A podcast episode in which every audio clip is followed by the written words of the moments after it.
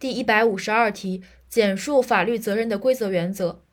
法律责任的规则原则，首先要说一下它的这个概念吧。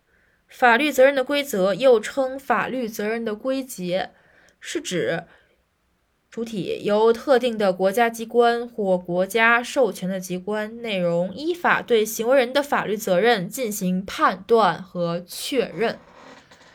主体是国家机关和经国家授权的其他机关，内容是依法对行人的法律责任进行确定和判断，就是确定责任嘛，确责、确定责任。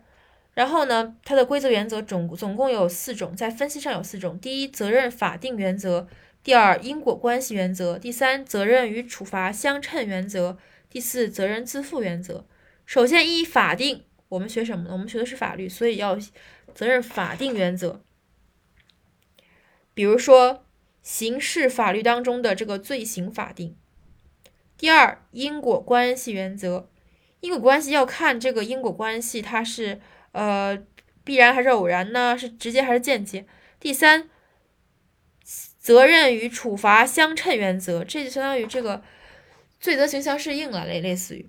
第四是责任自负原则，我们没有连坐的制度，所以是责任自负。